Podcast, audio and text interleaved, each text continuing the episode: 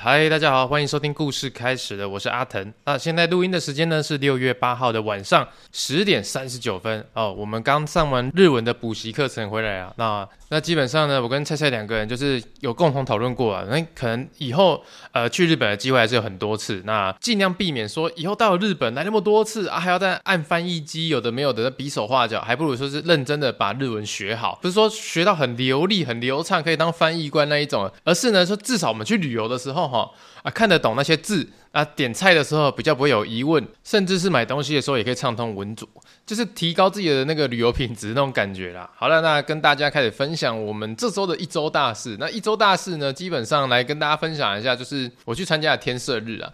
那天赦日刚好是在这个礼拜的礼拜一，六月五号。那很多我的听众可能知道天赦日是什么，可能还有一部分的人不知道什么叫天赦日。那我就以比较白话文的方式跟大家讲啊，天赦日呢，它就是天上的天，赦免的赦，然后日期的日。那天赦日就是玉皇大帝哈，他在一年内可能有五到六天呢，在人间上班的日子啊，哈，就是呢，如果你是觉得你最近气温不顺呐，哈，气黑不好啦，那稳独败啊，哈，或者是你觉得你被刷碟或什么有的没有的疑难杂症，甚至呢，你是要忏悔。你对某人做了哪些不好的事？哦，你想要忏悔的话，你有罪过，你是一个有罪的人，你就可以呢，就像那个那个嘛，西方嘛，他们不是都会进去那个教堂，然后去小房间里面跟他说：“神父，我有罪。”那天赦日呢，就是让你这个罪恶之人哈，或是你这个不幸运的人，或是你运途不好的人呢，你可以去参加这个法会。然后玉皇大帝呢，我们最顶的这最上面的神明哈，在天赦日这一天呢，会下凡来，来帮你赦免你这一切苦厄哈，让你逢凶化吉。让你一切顺利，就是这种感觉啦，就是把你身上不好的全部都就是清掉，好，一口气把它解决掉啊。当然你也不是说哦，清完之后你就可以去为非作歹，好，就是一个这样的仪式啊，让你就是消灾解厄的一个日子。那一年大概只有五到六天，也算是一个蛮稀有的日子啊。一年三百六十五天，也只有五五六天有这种日子嘛，对不对？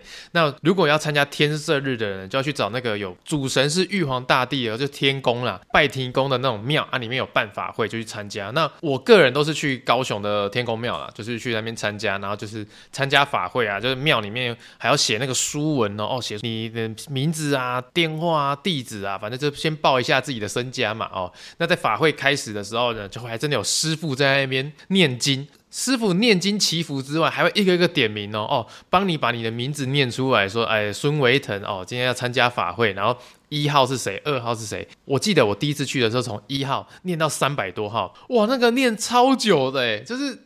整个唱名唱完，我觉得那个师傅应该口很干。师傅唱完名之后，还会开始，就是真的是两个小时的法会，在那边诵经祈福啊。那我就是呃参加法会的时候就跪在那边，他要准备那个垫子，让大家跪在那边啊，然后点香，就是参加法会那种气氛呐、啊，有一种参与感这样子。可是随着疫情过后，因为疫情不能群聚嘛，那时候他就禁止啊，不要大家不要在那边群聚啊。然后你有到现场点香报名完之后呢，啊就可以离开现场，然后结束之后才可以过去拿你的贡品走。这样等等之类的，我知道讲到这边一定会有人问说：“诶，维等啊，天赦日一定有用吗？啊，你做天赦日的感想什么什么什么什么之类的。”好，我来跟大家分享一下为什么我会接触到天色日。好了，是因为呃，我这个工作在做 YouTuber 前一份工作在干嘛？就当网络漫画家嘛，就在网络漫画平台啊画漫画，然后平台每个月给我月薪这样子。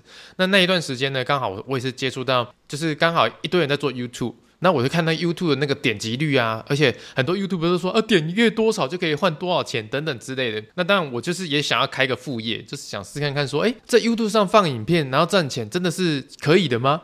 哦，就是很想尝试看看，所以我就开始拍 YouTube。那就拍 YouTube 的时候，一开始是 Vlog，所以就算我在漫画平台上有人气，是个人气作家，但是在 YouTube 上我就是个素人，就是没有人知道我是谁。然后第二个呢？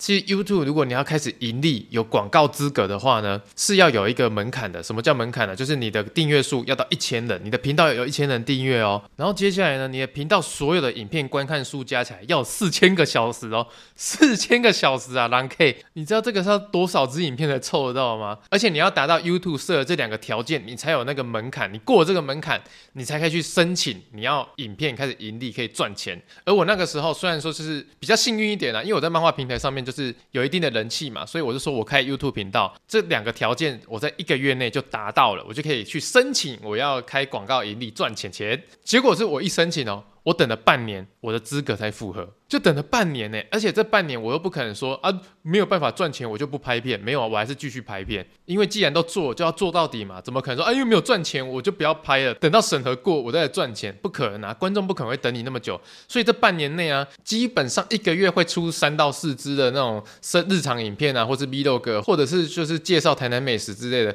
我都是用心用力在做。然后也是花自己的钱啊，简单的说，我这漫画平台赚的钱，然后就花在那个 YouTube 上面，就完全没有赚到任何一毛钱啊！又加上那时候在漫画平台上面画画的时候，我觉得我自己啊，就是自己的心里面遇到一个瓶颈，那种瓶颈可能就是自己过不去的那种感觉，所以那一段时间真的非常阿杂。那半年来就是 YouTube 没有赚到钱，然后画漫画又画到有点阿杂。那就是这个时候，我就问我朋友说：“哎，有没有什么法会啊，或是什么哪间庙啊，可以去处理这种疑难杂症？你知道吗？人心哈最脆弱的时候，就想寻找宗教的帮助。然后我那个朋友就跟我说：如果你是这种问题，去天赦日啊，他可以帮你挡灾挡恶，帮你消灾解厄这样子。我想说那么神吗？他说对呀，哇，玉皇大帝最顶的呢，一年上班呃，一年在人间帮你消灾解厄才五六天而已，最顶的帮你消灾解厄还没有效吗？我想嗯。”好像可以哦，就去参加了。那我去参加完天赦日之后，最悬的地方就来了，就是我一参加完天赦日，好像隔一个礼拜，我记得是隔一个礼拜，我的那个盈利就过了，我 YouTube 就可以开始赚钱了。哇，unbelievable 哎，就是完全就怎么会？这么巧合，而且而且在那一段时间，我也突然想通了，就是啊，YouTube 如果拍 Vlog 拍真的没有要看我的话，我就开始无心插柳在上面画那个姑姑的鬼故事，就现在的伪鬼画。结果在画那一系列的时候，突然开始很多人在看，那一下就破十万、二十万订阅，就一路往上飙。那在漫画那边连载的时候，心情也突然就是在漫画上面遇到了一些烂事情，也都迎刃而解，什么都没有了。就整个心境完全改变了，我也不知道为什么，就是可就是天时地利人和，在那一瞬间，有人你可以说是巧合、共识性等等的，我都 OK，有可能是法会的力量 哦，就玄学的力量，反正在我身上而言呢、啊，这个故事就是这样发生的，所以导致到我后面呢，其实我一年就会去两次天赦日，就是上半年一次，下半年一次啊，就是有一种求心安的仪式啊。反正我在这边跟大家分享，并不是说鼓励大家去，我只是。跟大家讲一个，如果你是相信这件事情的人，你是有这样的宗教信仰的人，但是你又害怕被什么老师、被什么呃江湖术士骗钱的话，因为我曾经也被骗过，我了解那种感觉。如果你对于这件事情是抱有迟疑的，但是你又想要消灾解厄的话，天赦日嘛，就是那种大的天宫庙哈，啊，参加他的法会仪式，至少他真的是有请呃道士啊，或是师傅来这边诵经祈福，那那一种是起到一个心安理得的作用，我是觉得还不错啦。对，就是至少你不是被某某个江湖术士说哦，你要怎样，你要给我多少钱，我要帮你怎样怎样哦，再加收五万十万那一种的。所以我在这边提供这样的一个方法给大家。那如果你是本来就不相信这些的人，你也可以就是啊听听看，就是这样的民间故事啊。哦，那当然呢，就讲到这边，我知道有很多人心理压抑的问题，哦，是想问我，就是说，哎，威腾威腾，那既然你都会参加拜拜啊什么的，那如果我想要问神明什么事情的话，哎，你都会怎么讲啊？哦。因为我自己在私讯的时候，很常遇到有人问我这样的问题，那我也这边一口气跟大家讲，就是我去拜拜的时候，我的 SOP 绝对是这个样子。就是我今天不管遇到什么工作上的问题啊，或者是心态啊，或者是哪里有一些过不去的那种结啊等等之类的哈，我会找一个呃在我家附近，然后我对他有信任感的神明，我会到现场，然后告诉他说，呃某某神明啊，我是谁谁谁，住哪里，然后呢几月几号生，先报个那个自己的那个基本资料嘛，不然他要去查多麻烦，对不对？有你有求于人，有礼貌一点嘛，哈。那讲完之后呢，就跟他讲说，呃，我现在工作。遇到某某状况等等之类的，你要讲的详细一点，因为你今天是要告诉他你的状况嘛，或者你的感情遇到怎样怎样之类的，哈啊，当然你要找对，你要找对人哈。月老就问感情嘛，你不要月老问工作哈，啊，土地公就可以问工作，因为土地公是管钱的这样子，那也就是去找他之后，你把你的呃基本资料跟你想要问的问题越详细越好，然后跟他讲完之后呢，我自己啊会用会点香旗跟他讲说，希望你可以帮我度过这一关。希望可以让这个案子平安度过，或是希望你可以让我的呃交往的对象可以让我跟他不要再吵架，长长久久。那如果帮我度过这个难关的话，在未来我只要遇到任何有需要帮助的人，我都义无反顾的直接去帮助他，而且我要把你对我的好拿去一直帮助其他人。我都是这样讲，因为我相信啊，神明或者是宗教信仰都是劝人向善，让人家做好事的。那我这样跟神明允诺说，希望他帮我度过这一关。那接下来呢，我只要在社会上，我只要在身边遇到我不认识的或是认识的需要我帮助他的，我都会把他对我的好，把神对我的好，好，或是把那个宗教对我的好，也去帮助其他人。就是我想把这个善的循环一直延续下去。就像我第二集还第三集的时候讲过嘛。我是去听五月天演唱会，然后旁边的人看我没带荧光棒，他就好心借他一支荧光棒给我们。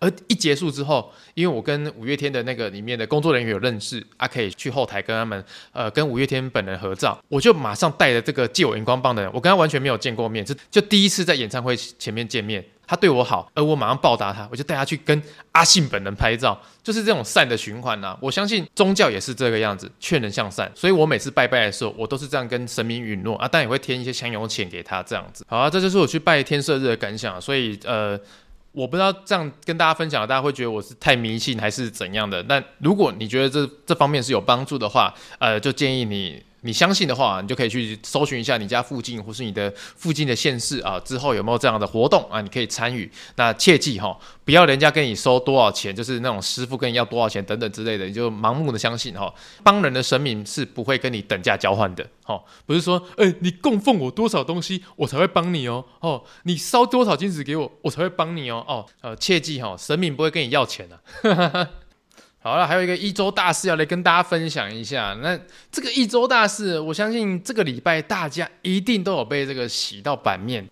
呃，就是呢，那个我们的长青界 YouTuber 蔡阿嘎哦，他闹得呃满城风雨的那个呃，就是五大地雷餐厅事件。那对这件事情呢，我其实有一点小小的事情要反驳一下啊、也是想要呃跟大家分享一下，就是其实我觉得日本的肯德基蛮好吃的。哎、我是真的、欸，我每次去日本，我都一定会就是排一天，有一餐我都一定要吃肯德基。日本的肯德基它其实是薄皮嫩鸡，那薄皮嫩鸡是什么？其实就是肯德基爷爷桑德斯上校他那时候研发出来的那个薄皮嫩鸡口味。那可能很多人都不知道肯德基爷爷的故事哦。我们在这边呢，我们就是一个寓教于乐台，我跟大家分享肯德基爷爷他到底是怎么样的来历。我们用最短的时间跟大家分享一下。那桑德斯肯德基爷爷呢？从小父亲在年幼的时候就过世了，所以他家里算是单亲家庭，然后他又有弟弟妹妹这样子，所以妈妈在工作之余呢，就是照顾就是家里其他小朋友，就在他的责任上面，所以他从小的时候呢，他就开始培养了就是烹饪的这个兴趣，听说还有一个小厨师的那种称号啦。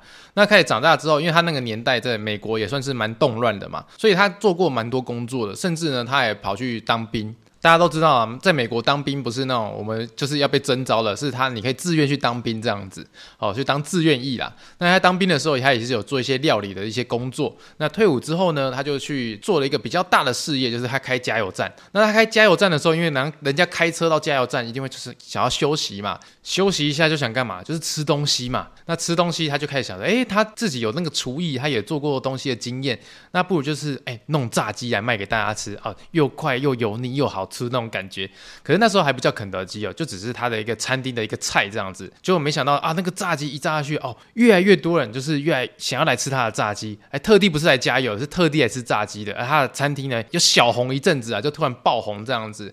可是呢，后来美国他们开始盖像高速公路啊等等之之类的，导致他的餐厅就直接被掠过，就没有人会过来这边特地吃东西，因为就是不顺路嘛。那他的餐厅也一落千丈。接下来就是应该说经营不善，然后他的产品就倒闭关门了。而那个时候他已经六十几岁了，可是，在餐厅倒闭之后呢，虽然他遇到算是人生的低潮啊，但是他也没有想要说要放弃。可是他已经六十几岁，他又在卖炸鸡，又在那边重新开业，也不可能啊，因为那个时期的六十几岁老人也是也是算是人瑞了嘛，因为当时的医学也没有那么发达，他可以活多久他也不知道。如果重新要东山再起，他也不知道可以做多久。所以那时候他毅然决然，他就觉得好，他就开始穿着白西装哦，全身白，然后头发白白的。他开着他自己的老爷车，带着他的炸鸡秘方，开始全美国这样开车。遇到一间餐厅，就下去敲门，然后问老板说：“我这里有一份美味炸鸡的配方，你需要吗？我可以卖给你，而且我可以教你怎么炸炸鸡。”他就用这个方式，他想要把他的配方卖给对方，然后教对方去延续他的炸鸡的生命。可是呢，你要想，你是一个餐厅的老板，你都可以开餐厅当老板，甚至你是个厨师。我靠，一个白衣老人，妈长得跟圣诞老人一样，只是他穿白的，一个穿红的嘛，对不对？一个白衣老人过来跟你说：“吼吼吼吼，我可以把炸鸡配方卖给你，而且我可以炸教你炸炸鸡。”哎，你是个老板，你怎么受得了？你是个厨师，怎么受得了？所以他就一定吃闭门羹。那吃闭门羹没关系哦。肯德基爷爷他就是第一间失败，好，没关系，再开下一家；第二间失败，没关系，再开下一家，再下一家，再下一家。结果呢？这个六十六岁的老人，我刚刚查一下，他是六十六岁。六十六岁做这件事情，这个老人呢，他被拒绝了几次？他被拒绝了一千零九次。你要想一件事情呢，一千零九次，他被拒绝一千零九次，但他没有放弃。他终于到一千零一十次的时候，有一个老板说：“OK，那我就用你的炸鸡配方看看吧。”而就这一声 “OK”，用他的炸鸡，我们才可以吃到现在的肯德基。而当时。肯德基爷爷用的那个配方就是薄皮嫩鸡，我真的超级爱吃薄皮嫩鸡的。台湾的薄皮嫩鸡，你还要去特地的门市才吃得到。我住在台南嘛，台南好像只有一两家门市有卖薄皮嫩鸡。日本的话跟台湾不一样，日本的话就是全部都是薄皮嫩鸡。所以，就是讲到这边，我还是想要替日本肯德基平反一样，就是我是蛮喜欢吃日本的那个薄皮嫩鸡炸鸡啊。所以，如果大家到日本旅游的时候哈，你真的是走路逛街累了等等之类，你遇到肯德基。你真的可以进去休息，因为他那边的座位都有副插座，你可以那边充你的行动电源啊，充你的手机啊，然后叫一份薄皮嫩鸡试看看，因为我就觉得还蛮好吃的啦。就大家给个大家个建议哦，啊，就是这个样子，分享个小故事给大家。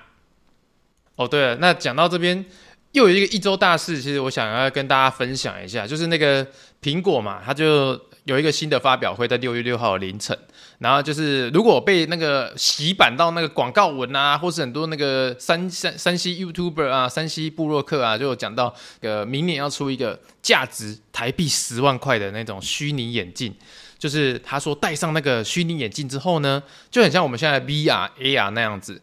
但是你在里面，他已经把成熟度，我、看那些山西 YouTuber 都讲说，他一戴上去，你已经分不清现实或是虚拟了。你可以在里面戴上眼镜，就可以在全萤幕的电影院看电影，然后旁边还可以有河流等等之类，甚至他还有 3D 影片，可以在那边跟你互动。哦，看他广告片里面嘛，就是有一群小朋友啊在庆生啊，切蛋糕啊，吹蜡烛嘛，说一吹掉那个蜡烛，那个烟哦还会飘到你面前来那种感觉，甚至你把手伸起来。它还可以有一个互动模式啊，当然啊，这个售价就不便宜嘛，因为它一个就要卖三千四百九十九块美金，换算现在台币大概是十万多块。然后一出来这个价钱的时候，我看到就是新闻有报，或是哪些讨论版在讨论的时候，就一堆人在骂说谁要买啊，这个骗盘子的，不不不，果粉啊，信仰啊等等的。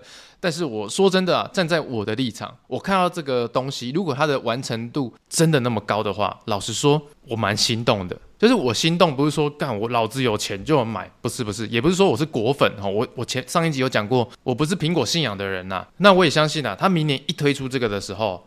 接下来就马上有第二代、第三代等等之类，然后价钱也会越来越便宜嘛。就像我们现在用的折叠式手机，一开始折叠三星折叠手机第一代它是卖八万块，现在一路降降降到现在你三万块就可以买到一台了。那就像 Gogoro 一开始出来的时候，我记得 Gogoro 第一代好像十万块，现在也不是在降价嘛，就是没有到十万块那么贵，好像就是七八万也可以买到 Gogoro，就是一些补贴专案等等之类的。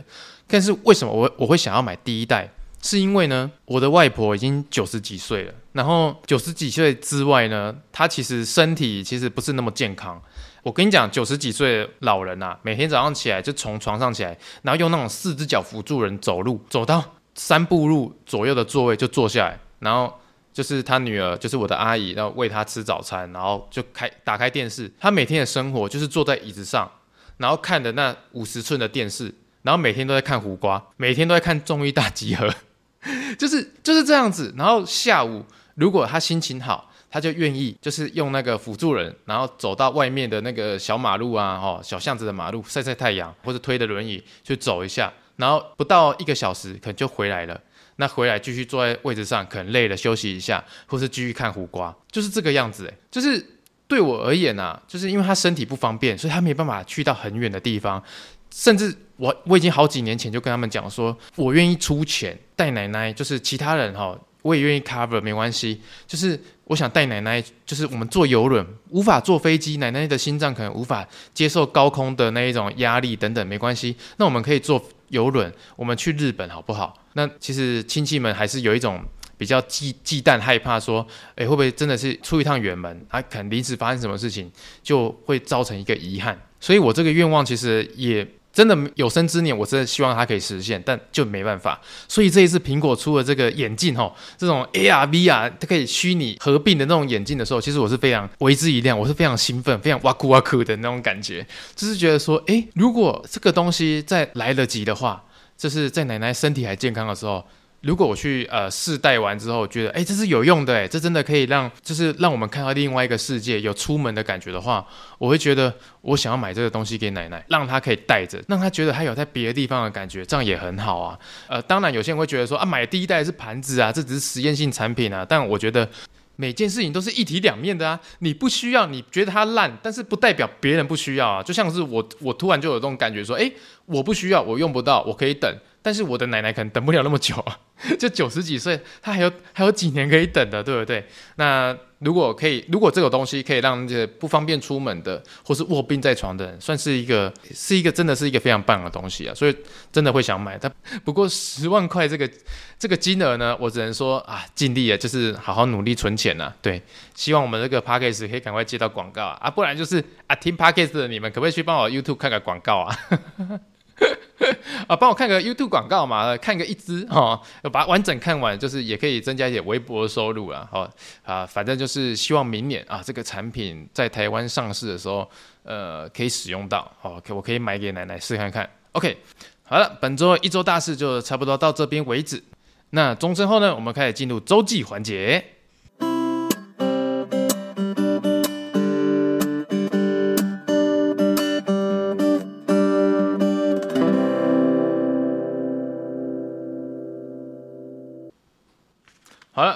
现在又回来了哈。OK，来回到我们的周记环节。那上个礼拜是我们那个脑脑残周记哈哦，这边什么单杯比较红啊，智障智障的。那我们接下来呢？哦，这次的周记我写民国几年哈？这次的周记呢是民国九十五年十二月四号到民国九十五年十二月九号这一周的东西。那我一样没有写新闻哈，就直接开头写周记了。好，那我开始念喽。该死，该死，又发了脾气。这礼拜有够倒霉的，一大堆事情接踵而来，我疯了，我疯了，我到处的道歉，道歉，我没做错什么，我还是道歉了，为什么？为什么？还不是我想联系每个人的关系，有错吗？有错吗？从哪小啊？为什么？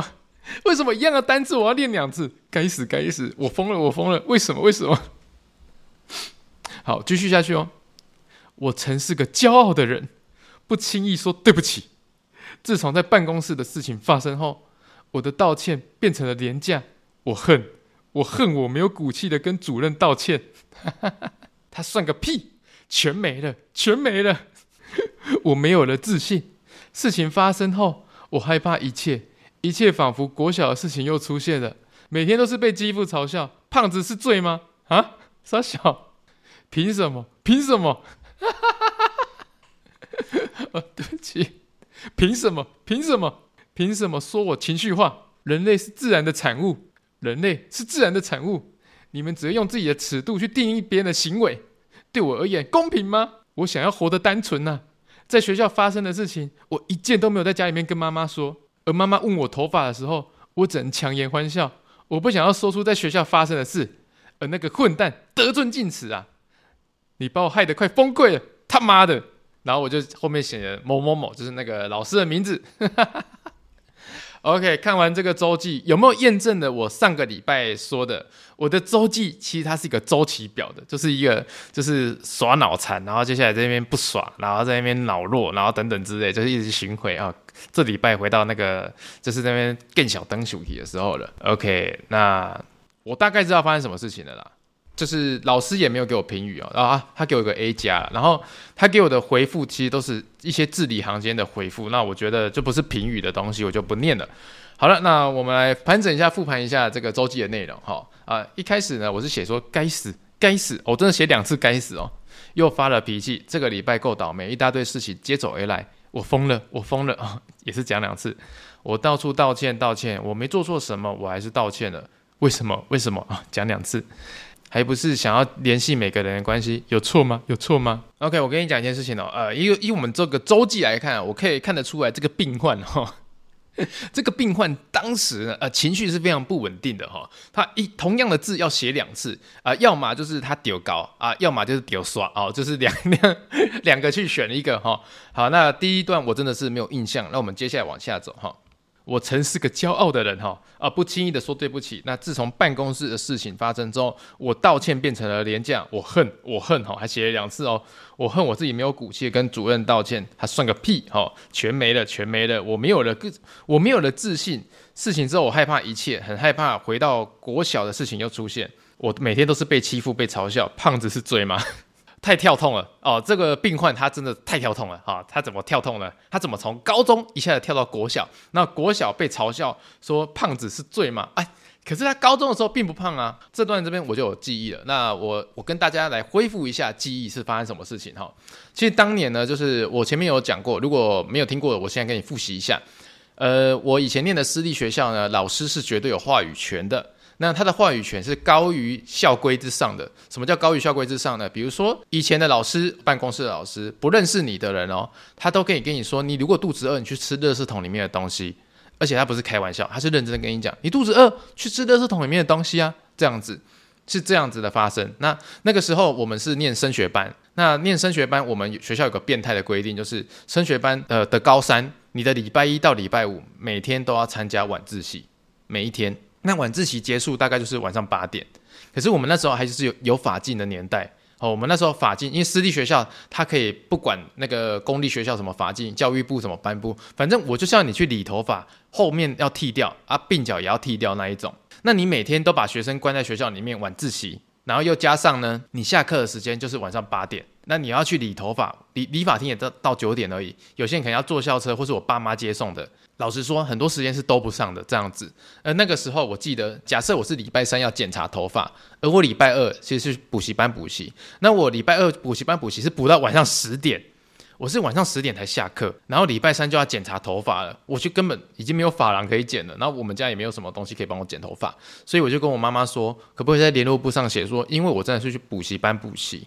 然后补习班下课是晚上十点，我没有时间可以去剪头发了。希望老师这个检查头发这个这一天就是礼拜三你要检查头发嘛，先不要记我什么警告等等之类的。我中午的时候我会写外出单，中午的时候我午休。你早上的时候剪头检查头发，我一定不会过。可是你让我有中午有机会，我可以午休请假，请一个小时的假，我自己去外面剪头发这样子。我请我的妈妈写在联络簿上面。结果那天在检查头发的时候，我就先跟老师讲，就拿联络簿给我老师看。我老师看完联络簿说：“好，OK。”那因为你真的去补习啊，那补习班补到十点也没有办法嘛，因为花钱啊，所以我们老师就批准了这件事情。他说：“好，那先不记你过，好，先不记你警告。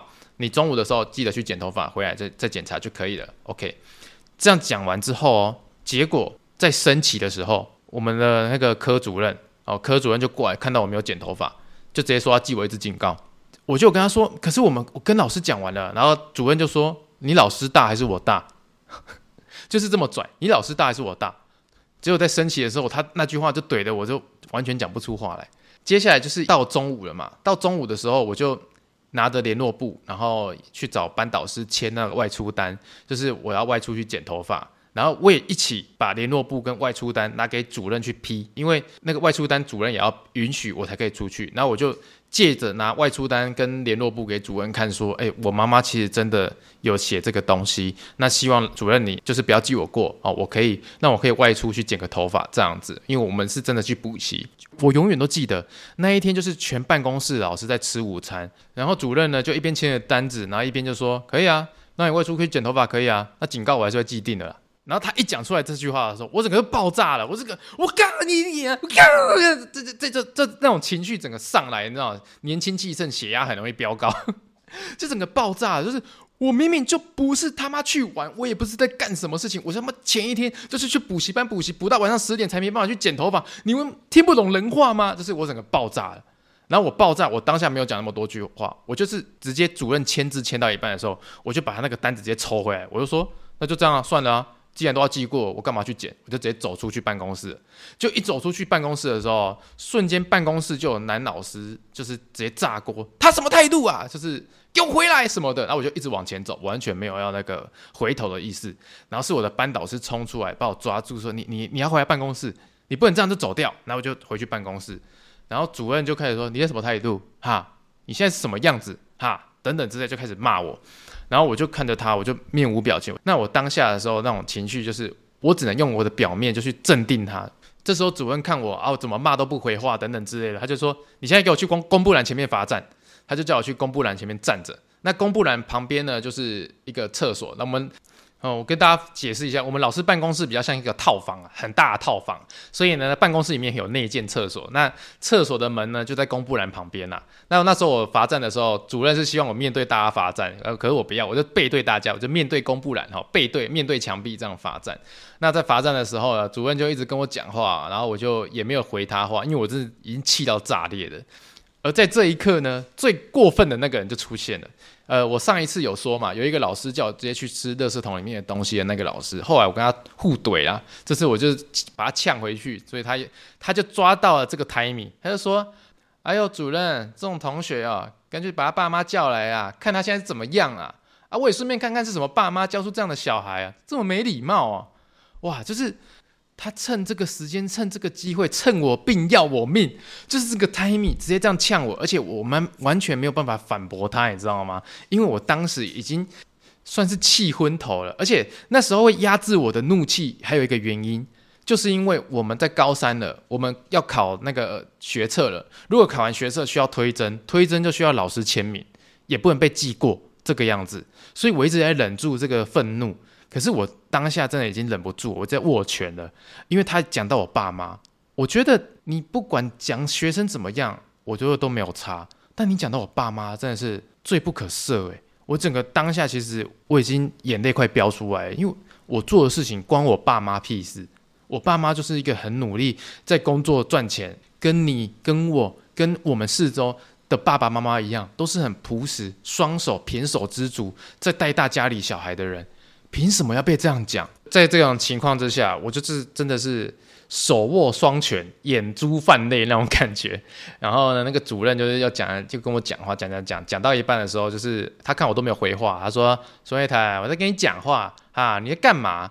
你不要用斜眼瞪我。”然后因为我那时候是面对布告栏嘛，啊，布告栏上面的字看完之后，我就看我右手边的厕所哦，上面的贴的字条，然后我就说：“报告主任，我没有瞪你。”我只是在看厕所门上面贴的字，这样子。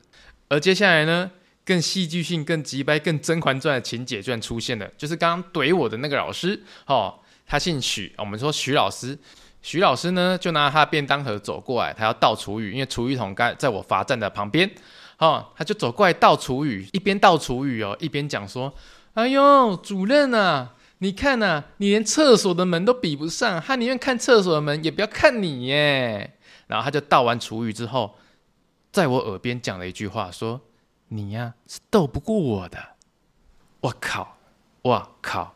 我我天地良心哦！我现在讲的都是真的，这是我高中时候面临的东西。我们高中面临什么？老师在学校，我就想对你怎样就可以怎样。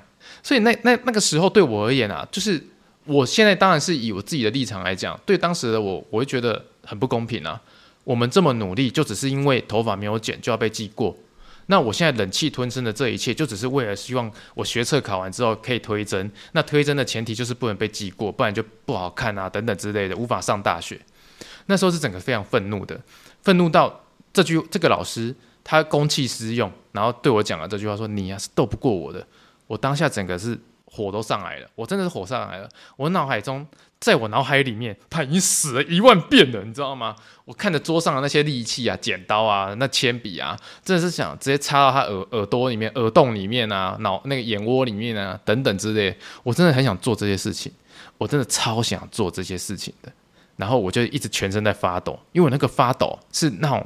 无法无法停止的，我不知道大家有没有遇过这种事情。你那个发抖，要么是极度愤怒，要么就是极度悲伤，你无法控制自己，你是全身都在抖的，全身都在抖的。然后我当下都在想说，好了，大不了就是我现在十七岁嘛，那当时的我十七岁，好，大不了我十七岁上少年法庭啊，去被关一下没差啊，反正我一定要给这个女人好看呐、啊，这样子。我当下真的有这种想法说，啊烂命一条啦，狼把讲讲啦，被戏就会戏啊，反正就是你让我心里痛，我就让你皮肉痛啊，那种感觉。当下真的想说豁出去，就是给他死。反正如果爸妈警察到学校，我就问他说他是怎么讲我爸妈的那种感觉啦，这样子。结果在这个时候呢，第二个人出现了。就是办公室的第二个老师，而这个老师呢，是我们班的国文老师啊，我是他国文小老师啊，所以他很了解我的那个个性等等之类的。而这个国文老师呢，他其实在这个办公室也算是一个比较格格不入的人啊。什么叫格格不入的人呢？就是办公室的老师是集体在排挤他的。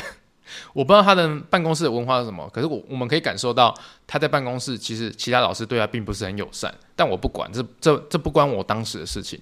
那这个国文老师过来我旁边倒厨余，倒完厨余之后呢，他就趁着其他人没有注意的时候，就把我手抓住，然后塞了一叠卫生纸在我手中，然后他就在我耳朵旁边说：“我知道你很想哭，想哭就哭，这不是你的错，但是你要记得哦，如果哭了，你就输了。”哇！老师这样一讲，这样哇，我整个我整个那个眼泪真的快飙出来的时候，整个就是精神就来了。啊！我知道了，我想哭，我是可以哭，但哭了我就输了。对，这不是这这不是我的问题，为什么我要懦弱的哭出来？然后他这样一讲完之后，我好像补血，马上 buff 加满，说对我不能输给这些人。然后我当下马上就是我不知道该怎么讲，我充满了力量。那个老师。充满了力量，帮我打鸡血一样，我整个就是活了过来。我瞬间所有的一切一切，我都觉得我可以忍受。因为如果我爆炸了，我当下想通了，如果我爆炸了，我打了他们，他得逞了，他们就可以把我赶走了，他们就可以把我赶走，因为他们现在看最不顺眼的就是我。但我只要忍下来，我只要忍过这一切，我就过了，我就过了，他们就输了，他们不会看到我爆炸，我没有失控。而最后呢，我在办公室好像站到就是那种一个午休结束吧，就被罚站一个午休，然后一个午休结束之后就回教室。那一天呐、啊，我就这样过去了。我就非常感谢那时候的国文老师，因为他的一句话让我没有酿下一些大错，让我没有输掉。所以这次的周记为什么我会讲到这些，就是因为如果你听完我前面这些东西，你可以可以了解我的周记为何这么愤怒，就是这么的愤怒啊，懂吗？就是。就是哪会有老师跟你说你呀、是斗不过我的，怎么就不可能会有这种事情发生吧？还是你们也有这样的事情发生？所以呃，这个周记为什么可以这么凌乱、那么愤怒、这么屁？其实是有这样的故事。就是甚至我现在讲起来，我还是觉得这种人真的不配当老师。好，那我们把它盘点到最后啊。那接下来周记讲的就是说，凭什么老师哦都可以说我是情绪化？对我来说公平吗？那我相信，就是对于就是当时办公室老师每个人一人一句，然后这是在指责我的行为的时候，其实我当时的立场会觉得是不公平的。对，最后我就说啊、我在学校的事情都没有跟家人讲，妈妈问我头发的事情，我都可以，我都只能强颜欢笑，因为我不希望学校的事情让那些混账得寸进尺。吼，所以这件事情其实我都没有跟我自己的家人讲，就在学校被老师羞辱等等之类的这些东西，就是我爸妈被羞辱，我被羞辱。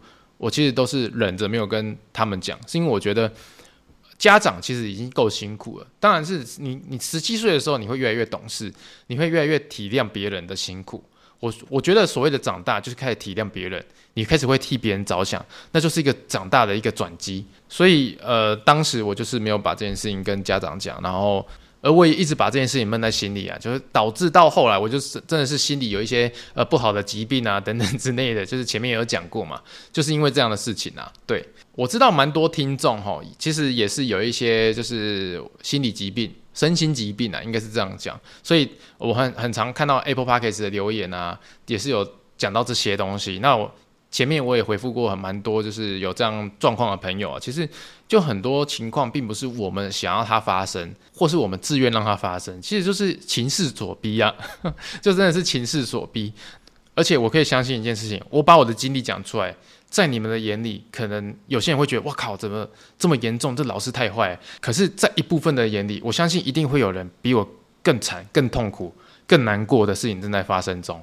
我也不是拿出来就是讲说我是最可怜的，当然我绝对不是，我绝对不是最可怜那一个，因为至少现在的我是一个开朗健康，然后生活条件都还不错的一个人。但如果如果现在的你或是过去的你曾经有这样的伤痛，你正在慢慢的治疗你自己的话，我只能说，呃，我的工作就是娱乐大众。那其实我也希望我的工作在娱乐大众的同时呢，也可以让你在这样的痛苦的环境中稍微松一口气。有这样松一口气的环节，呃，其实我能够做到就是这样。那希望有这样困难的朋友，希望你们可以知道说，我的作品虽然是为了赚钱而存在，没有错，但是有一部分也是希望可以用娱乐让你们感觉到这个世界还是有友善的一面。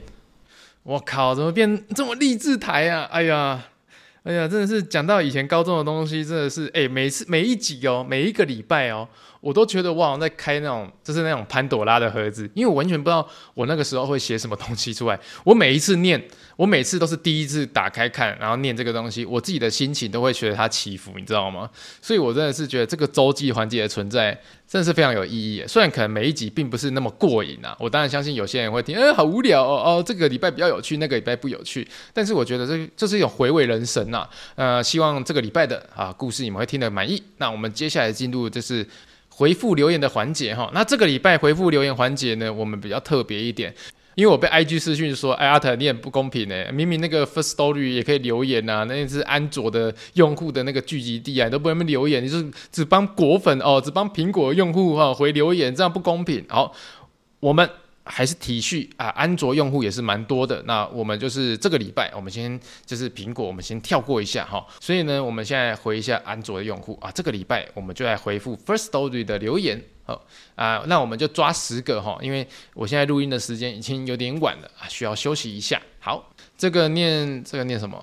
好，第一位的留言叫胡卢卡哈，他说每次朋友养养病犯的，我都会说买起来，难上加难也太好笑，直接有画面的，很喜欢维腾的周记环节，我但我真的没有听过单飞比较红哦。OK，这是讲上个礼拜那个我想要买那个 Surface Pro 嘛啊，各位各位讲啊，我买了，我买 Surface Pro 九的那个福利品啊，这福利品那是算是一个还不错的价位买到的啊，那目前使用的很开心啊，谢谢大家。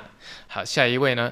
啊，叫先辈啊！我有很严重的养养病呢，而且我是偏好电脑零件的，沉迷在各种零件组装跟测试，哪怕零件都没有我主力电脑好，但在完成组装后跑分更高的成就感，让我一直不让我一直忍不住想买下一个零件，最后买太多零件，房间都塞不下，陆续把主人的电脑或配件送给自己的亲朋好友。最近在克制自己的买零件冲动。哎，不对啊，先辈，你这样不够意思哎！哎，就加个好友好不好？直接送我啊！而就送我就可以了哦，你这放不下没关系，我们这边工作室很大啊，可以放没关系哦，我们这里可以放，OK OK 的，好啊，下一个是音乐会有优惠哈，维腾我六月七号要高考了，好紧张，能够给我鼓励吗？哎啊那个加油，哎不要说加油，其实我相信你已经准备好了，祝你考试的时候出的题目都是你会写的，哎不过现在已经 六月八号了，哎呼吗？已经结束了，好了吧，啊下一个阿喵。养养病加一，根据我之前使用过 Surface Pro 跟目前使用 iPad Pro，使用苹果手机手表还有 Apple TV 的苹果爱好者来说，我真心觉得工作上还是使用 Surface Pro 比较好，至少软体的转换上及操作上可以省心很多。哎，谢谢你，我已经买了。哎，干，等一下，我这么一直推崇 Surface Pro，那微软是不是应该给个那个，哎，赞赞助一下？哎。可不可以？哈啊，下一位叫轩，Hello 维腾，我是香港观众，养养病加二，感觉性价比没有这么高，而且觉得之后会变装饰品，就不要买吧，那笔钱可能用到更好的地方啊，来不及，我已经买了。好啊，下一位也是说啊，忠实顾客说养养病加一，为了更好的品质，我觉得可以买。好，下一位也是陆哈说养养病加一，就是因为我们上上一个环节有说，哎，如果你觉得我该买，就说养养病加一啊，不要买就养养病加二，所以。呃，蛮多这这些接下来蛮多留言都是说，哎，叫我买哈，比如说路加一哦，买就是为了提升创作跟舒适感，很适合投资哈，怕用不到，但不用永远不知道哈。然后下一位是 A D D D，他是推坑我呃华硕 D 十三也是平板啊，谢谢你。好了，那下一个呢是叫阿牛的，Hello 维腾，虽然不知道在这边留言对不对，但不回答也没有关系哦。我是一个不太会和不熟的人聊天的女高中生，尤其是和异性聊天，真的超级难的。身边异性朋友也很多，大多都是 gay 啊，生活环境也不太会接触到男生，所以呢，总而言之，对我来说真的很难跟男生讲话，还有认识啊。就算传讯息也很常把话讲死。想问维腾有没有什么好的建议？谢谢。呃。By the way，很喜欢你讲话的方式，每集 Podcast 我都有收听。OK，阿牛，阿牛，你是一个很难聊哦，跟异性朋友都是 gay 的那个一个女孩子，所以你想要问我怎样跟男生讲话，可不可以就是比较上手嘛。哎，其实对我来讲哦，其实应该聊天就是你就顺着对方讲嘛。哎，其实我觉得聊天呐、啊，一开始应该就是聆听啊，聆听比会讲更重要，因为你会开始听别人讲话。比如说我今天讲了什么。讲了什么？你仔细听。那你听完之后呢？你再从他讲的东西去提问哦。比如说，哎，我就说，哎，我的工作是 YouTuber 啊。那我平常就是自己在工作室里面做创作，然后每个礼拜上片这样子。那我把这个资讯跟你讲完之后，你再从这个资讯里面最简单的就去提问说啊，你是 YouTuber，那你是做什么的 YouTuber 这样子？那或者是啊，所以你是每天在家工作吗？那每天在家工作感觉怎么样？你就是用疑问句。我觉得聊天一开始哈，最简单的就是疑问句，因为你丢问题给他，让他一直讲，一直讲，一直讲，就是你问他问题，你从他字里行间去挑一些听起来就是好像有在听他讲话的问题啊，回复给他，他就会觉得说啊，你这个你都来听我讲话哎，而且我可以跟你分享我的东西，所以自然而然。在他回答你的问题的期间，你就可以想说，哦，他是什么样的人？那你们会不会是之后可以变成好朋友啊？等等之类的，或是你想要就是跟他变成呃你喜欢他啊，所以你可以问他问题啊。在这些问题啊，你不要问太生硬的，就是平常在聊天的时候说，哎，我其实昨天我看什么节目啊，我觉得那个好可怕啊，或者等等之类。我看了什么电影啊，我觉得那好恐怖。我说真的假的啊？你喜欢看恐怖片吗？还是你不喜欢看恐怖片？哦，就是用这样的方式。你就用疑问句去跟对方做聊天的起手式啊，我是觉得在女孩子这边的话是比较吃香的啊，这个方面介介绍给你了哈。OK，那下一位叫 You，呃，真的超爱故事开始。之前看维腾就一直想听维腾录 Podcast，结果有一天就出现了，每个礼拜都等更新，超级喜欢的啊，谢谢 yo。然后下一位是嫁许啊，嫁许零三零四哦，我知道单飞比较红，尤其他们潇洒小姐的段子让我笑到不行哦。那个潇洒小姐就是我上一次有讲到的，好。下一个就是呃，他没有打名字哦，他说哈哈，我是真人呐，我上班的时候听呢，我是觉得加二哦，就是叫我不要买，如果用不到就不要买了，把钱存下来还可以用得到平板，因为我上班的时候是义交，所以会需要找节目来听音乐，不然真的被路人气死了。啊、呃，辛苦了辛苦。了，我觉得义交还蛮伟大，就是你是没有拿钱在做这件事情的，所以我是觉得愿意这样把自己的时间，我觉得时间是非常珍贵的一件事情，那你愿意把你的时间拿出来这样贡献社会，嗯、你真的很棒，虽然你没有留名字。好，下一位是高科技不猴子，但是加一啊，哦，就是叫我买那个平板电脑的，哈哈，毕竟好用与方便就是产品生产的出来的目的啊，所以想买就买吧。最近因为为了忙课业跟转学考的事情，忙到心很累，闲暇时听维腾的 Podcast，心情好很多。最后谢谢阿腾努力制作 Podcast，永远支持你啊，谢谢谢谢谢大家。然后，呃，这一个我们就当最后一个喽。好，我刚刚念好多个了，好，我们就当最后一个了。他叫西固，呃，我听到维腾给予忧郁症患者的鼓励那一段，我听到哭了。我不到重度忧郁，但患有慢性轻度忧郁症，从二十八岁到现在三十六岁了。外加这两年半，家里的两只猫相继过世，无助的我患上焦虑症。因此，我听到阿腾有同理心的鼓励，正在患病的病友们，很感动。谢谢维腾。OK，好，谢谢你。希望就是呃，在这样艰困的你们，哈、哦，还是可以好好的就是调试好。虽然说讲这些很干、很很很干话，但是呢，我相信我是有资格讲这样的话，因为就真的有那个病史在啊。现在是我我神经比较大条啦，人家问我说：“啊，你怎么好的？”我说：“我真的神经比较大条，就是比较容易想得开。我只能就是神经比较大条，然后。”就不知不觉的就就走出来，可能有时候夜深人静啊，也会很恨啊，就是想到这些，然后夜深人静开始不录起来，就是忧郁啊、阴郁起来，然后发一些很干的线动啊，哪一种的，呃，就是什么呃，你们都不了解我啊，等等之类的啊，就是觉得全世界都不懂我啊，等等之类。可是隔天一早起来，我又是一个带来欢笑的 YouTuber 的那种感觉哦，所以。呃，希望希望听这个节目的大家，其实都是可以呃开开心心的啦，因为这个节目出现就是希望可以让大家解忧啦，啊、呃，一个解忧排解你无聊的时候的一个时间啊，我有一个小时哦，四十几分钟的时间可以陪伴你，